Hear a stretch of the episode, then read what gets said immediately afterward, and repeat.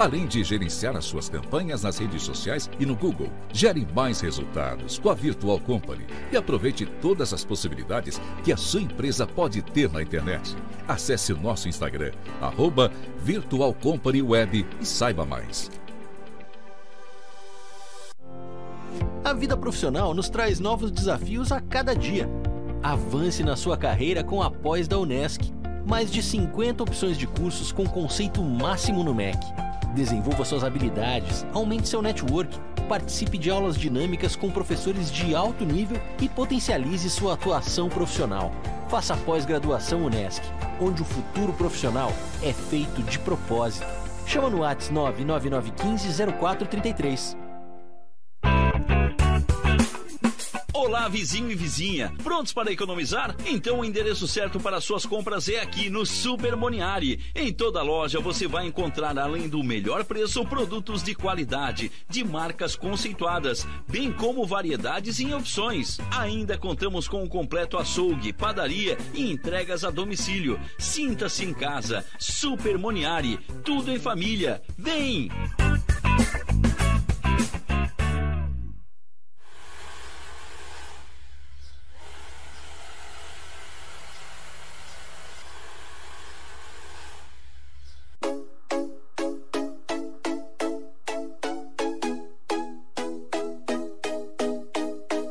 Há 55 anos na estrada, a TW Transportes é considerada uma das empresas de transportes mais experientes do Brasil. Hoje são 78 unidades nos estados do Rio Grande do Sul, Santa Catarina, Paraná e São Paulo, atendendo a cerca de 2 mil municípios, sempre comprometida com a qualidade do serviço e com certificação ISO 9001. Entrega soluções sob medida no transporte de cargas fechadas, fracionadas, produtos perigosos e Mercosul. Há 10 anos em parceria com a Transportes Nichelle, atendendo cargas fechadas nos estados do Rio Grande do Sul, Santa Catarina, Paraná e São Paulo. TW Transportes e Transportes Nichelle, uma parceria perfeita, levando progresso e desenvolvimento para todo o Brasil.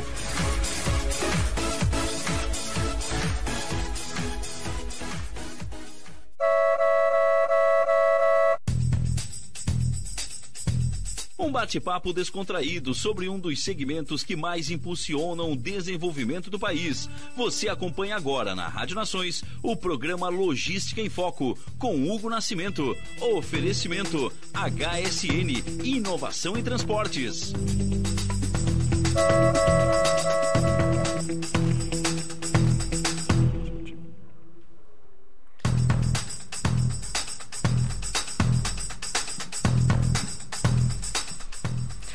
Boa noite, começando mais um programa Logística em Foco, diretamente aqui da Rádio Nações Criciúma, hoje 10 de agosto, 21 horas em ponto.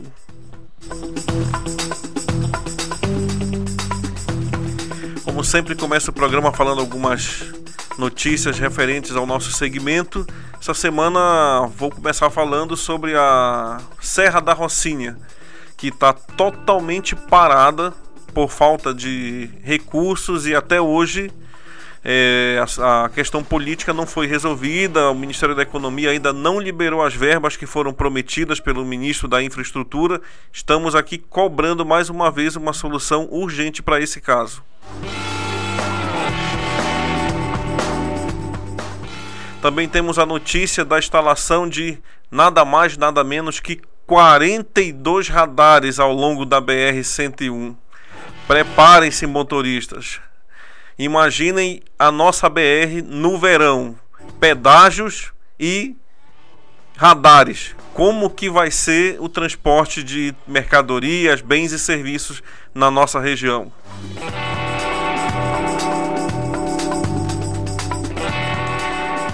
E hoje vamos fazer um programa piloto, um programa 100% falando sobre política e já que vamos falar sobre política, um assunto que é o que está rolando nas redes sociais aí no momento é a questão do voto impresso que ontem foi totalmente arquivada pelo Congresso. O presidente perdeu, né, a, a base governista perdeu a votação por 229 a 218 votos. Era necessários 308.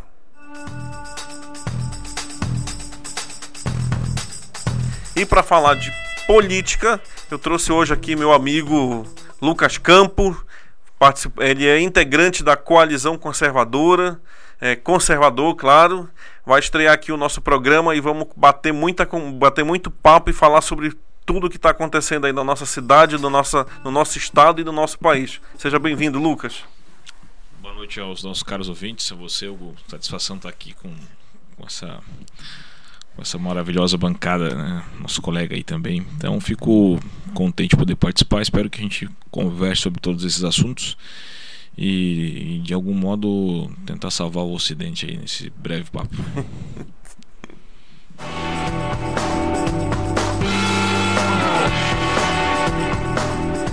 Lucas, primeira pergunta que eu sempre faço para os convidados: quem é o quem é o convidado, né? Quem é o Lucas?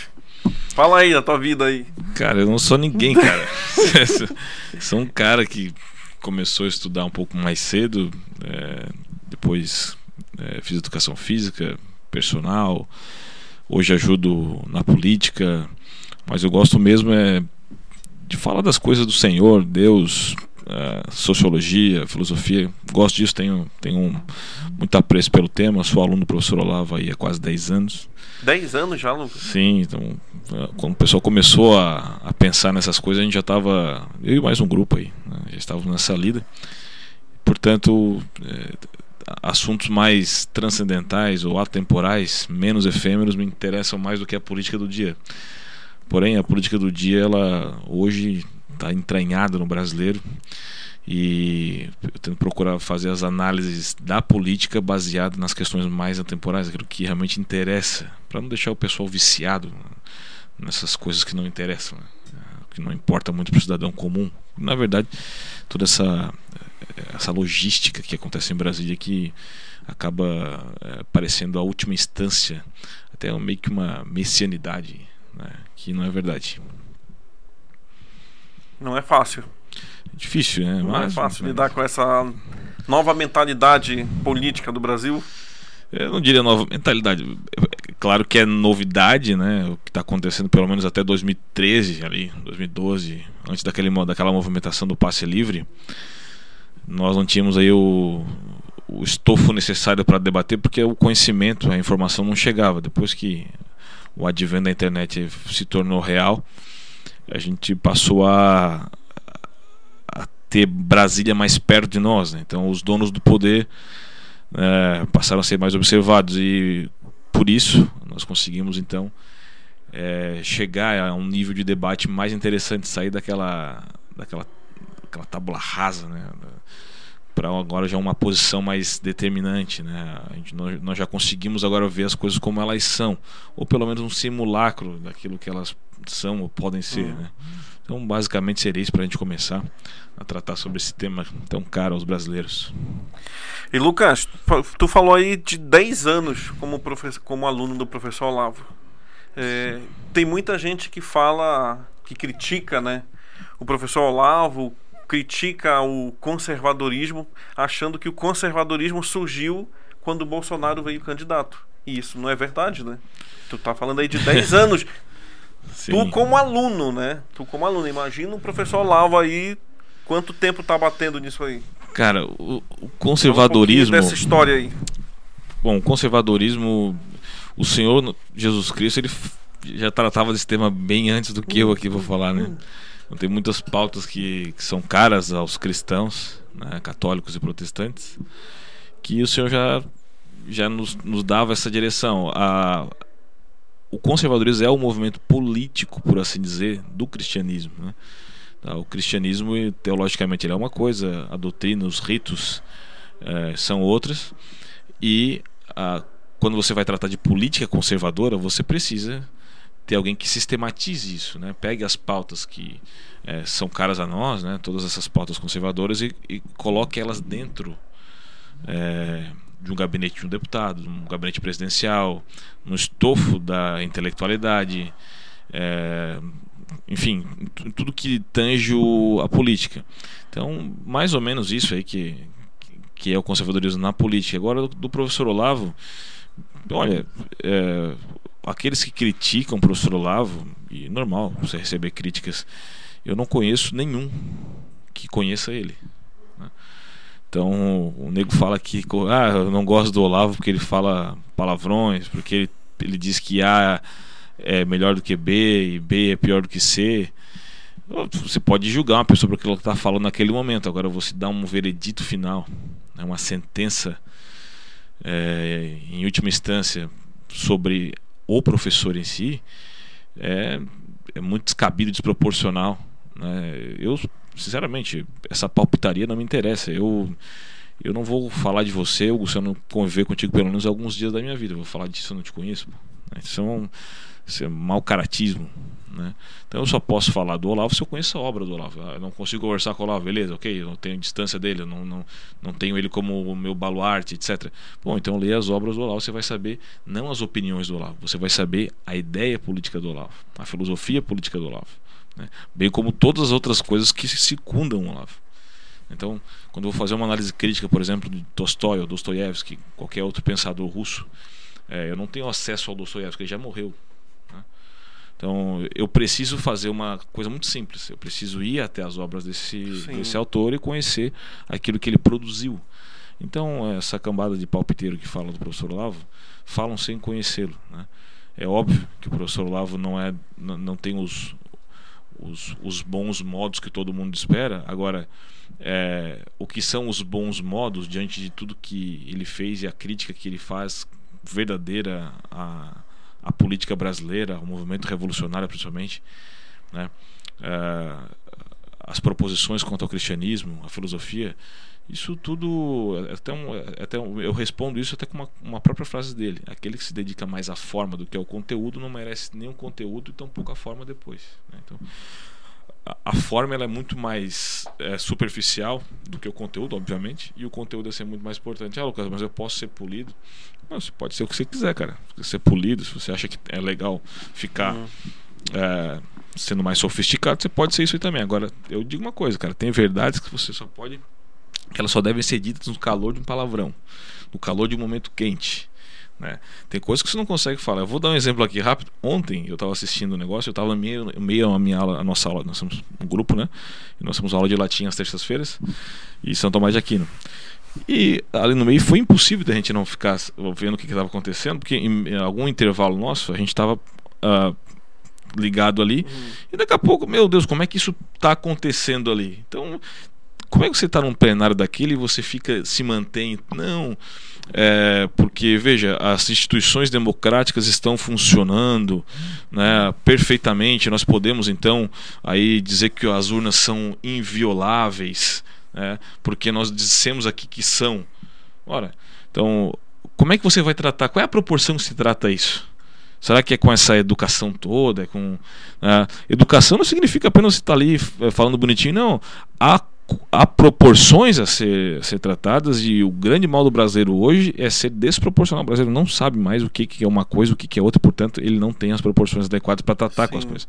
É, quando você é, é, mais veemente, como é o professor Lava em alguns momentos, é, vê ele sendo mais duro, é para chocar mesmo. Né? O professor faz um tipo ali. O professor é um doce, cara. O Olavo é um doce. Ele não fala um palavrão quando está com a gente. É, é, é, uma pessoa extremamente querida, mas queridíssima. Parece que não é ele naqueles vídeos. Né? É, quando você vê uma aula, por exemplo, do, do, curso de filosofia do professor Lava, você fica impressionado. Né? Quando eu assisti a primeira aula, né, em 2011, assim, não, esse professor está muito calmo. Não, esse aqui é ele. Ele é assim, muito didático, muito professoral, né? Então, esse tipo na internet, ele é necessário e proporcional a bagunça que é o Brasil. Como é que você vai tratar o Renan Calheiros, Vossa Excelência, Vossa o senhor, né, a, respeito a sua opinião? Hum, não tem como, entendeu?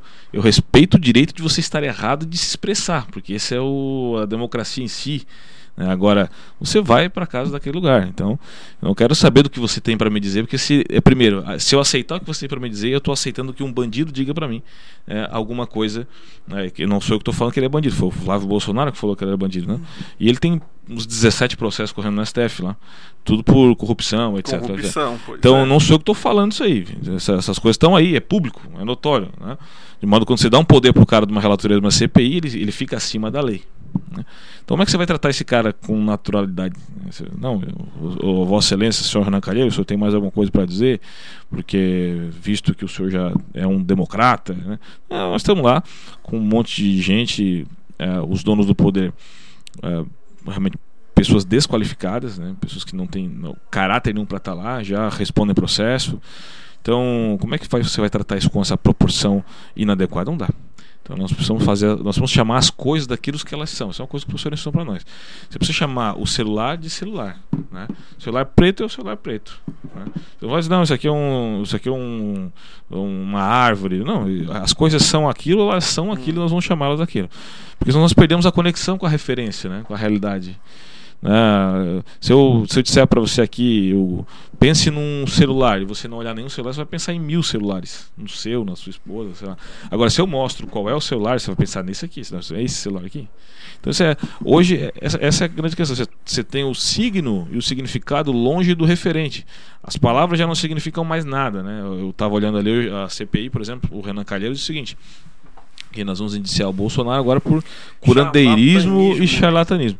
Então veja, o, o que, que significa isso? Absolutamente nada. nada. Então, são simplesmente jargões que eles jogaram ali para enquadrar o Bolsonaro em qualquer coisa. Então veja, merece respeito? De que forma deve ser tratado isso aí? Bolsonaro é curandeiro, é charlatão? Todo mundo sabe que não. Agora, você pode questionar as políticas públicas do Bolsonaro, você pode criticar o jeito falastrão